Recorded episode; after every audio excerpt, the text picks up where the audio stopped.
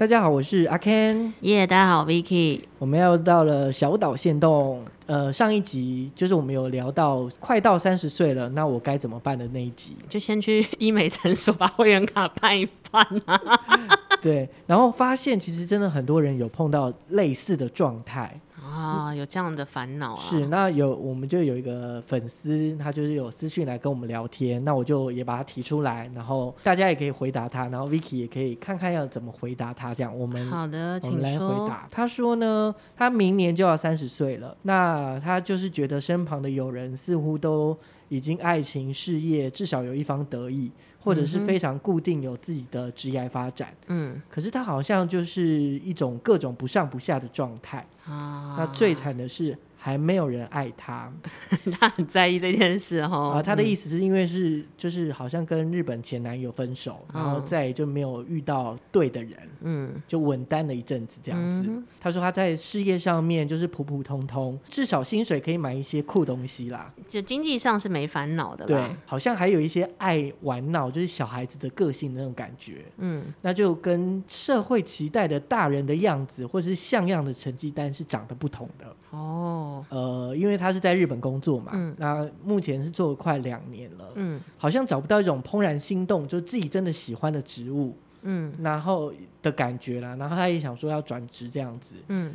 那才发现说，嗯，他的意思是说，呃，因为过去他只要有机会，他什么都不排斥，都会去试试看这个性格是不是适合他，然后所以做的事情就跨度很多，嗯、这样感觉蛮好，感觉是一个不害怕冒险的人。可是，在就是日本的 HR 就会觉得说，哦、他好像没什么专长，因为到处跳来跳去嘛，不一样的事情都做了，哦、有点严苛呢，拿不出一些丰功伟业出来等等，嗯、所以他就有点受挫。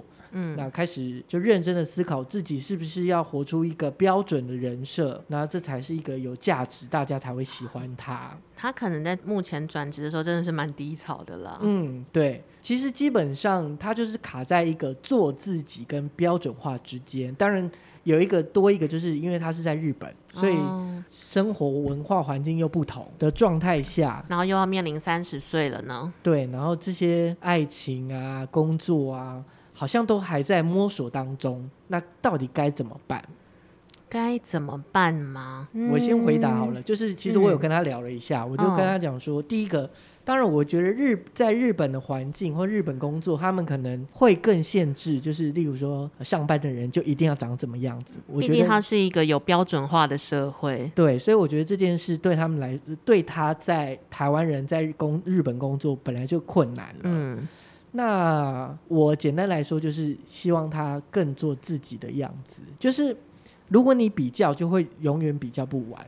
哦，的确啦，因为你今天要跟一个八十五分的比，等到你真的变八十八分之后，你就会想要跟九十分的比。等到你九十分的时候，就会好像跟可以做到一百二十分的人比了。对，但是如果说你你就是尽量做自己，然后不将就，就是在每一件事情上面就希望达到最好，在这个过程中，慢慢的把自己的能力也好。自信也好，培养起来。我大学的时候，因为我们是文学院，文学院很讲求学姐妹制，是，就是我们都会有一个带一个，像小天使这种这种算是系统吧。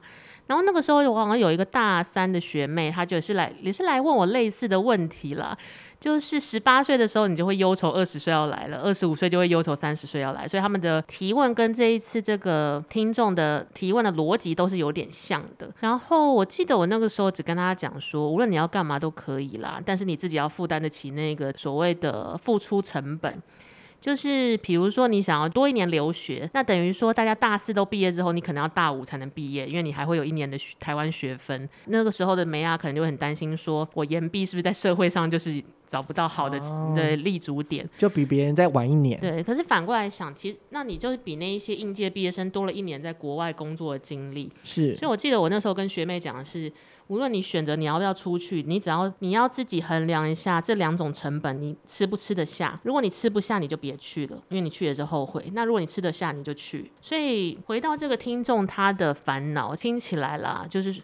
卡在是想要有自己的模样，可是现在他身处的环境需要有一个标准化答案，那或许他离这个标准化答案有一段距离嘛。我觉得他可以思考一下说，做自己的成本跟 follow 标准化答案的成本都有嗯、不同的 cost。那这个 cost 他可以接受哪一种？如果他觉得做自己的成本太高了，那回到标准化，我觉得没什么不好。那他如果觉得做标准化的成本太心精神上太痛苦了，那你就做自己。但我觉得可以画一个表格出来，你可以然后想一下自己比较能接受哪一个，就会很清楚。你好理性哦，我的天哪！啊对对啊，就是解决这件事的方法有这些，因为你精神上绕来绕去绕不出去的，嗯、所以那还不如你可以先列出自己能够做到的三件事。比如说我这个月能够做到，呃，这个一一个月三件事好像有点多哦，我自己都做不到。应该说，你可能这三个月每个月可以做一件事，然后那一件事情是用来理清你现在的。各种混沌的状态，算一下成本啦，尤其是金钱或者精神成本。嗯，然后对于我来说，我会觉得从我自己的角度啦，我觉得你可能有的时候会做的还蛮好、蛮顺的，那你就觉得会有自信，会觉得很开心。嗯，可是确实在很多时候碰到的人啊、事啊、物啊，就是跟你想象的不一样的时候，你也是会烦恼，你也是会就觉得很 confused 的状态。我觉得这应该是每一个人都会有，都会啦。像我就是来的路上，我刚刚就是坐计程车来。我最喜欢坐电车了，在台湾夏天每天都在坐电车。然后比如说我现在接了一个客户，我觉得哦听不懂人话呢，那我就会很气爽，说要做不做。可是因为我现在是自己开公司，你不做就等于没有收入嘛，你不是上班族了。你知道都过了那个情绪最最烦的那一那一个看展的时候，其实你后来就可以完全切割来想，这个客户这么讨厌我，我为什么要接？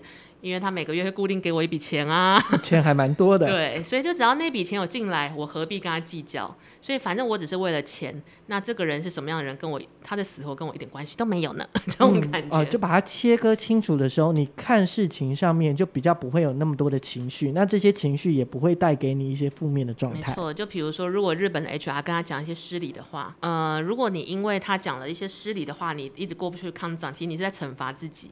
对。那我可能会换一个角度想说。他有病是不是？他一定有病才会这样讲我吧？这样这种感觉，那他有病是他家的事啊。这一种对，就是其实我们也是每个人在历经每一天的风风雨雨，或者是平顺的状态。那对我来说，我会觉得就是你的目标，或者是真的就是慢慢的去找到你更喜欢，或是你愿意花时间。在这件事上面的事，对，找到一件不后悔的事情，我觉得是蛮重要的啦。然后在做不后悔之前，听起来刚刚他讲的，他有一个很关键的优势，我觉得是他没有金钱压力。嗯，那我觉得这就是一个不错的武器跟筹码了，就可以做一些自己喜欢的事情，这样子。嗯，不管怎么样，就是小岛现实动态的阿 Ken 跟 Vicky 就会当那个默默的陪伴你的人，支持你的人。我们可以跟大家一起诅咒各种失礼的 HR。那如果说就是听众朋友，如果还有一些烦恼啊，也欢迎就是来跟小岛现实动态留了留言聊天，那我们也会回复您这样子，就跟你一起讨论这样子。希望大家就可以过得幸福快乐，然后健康就可以狂讲别人坏话，讲别人坏话真的是太开心了。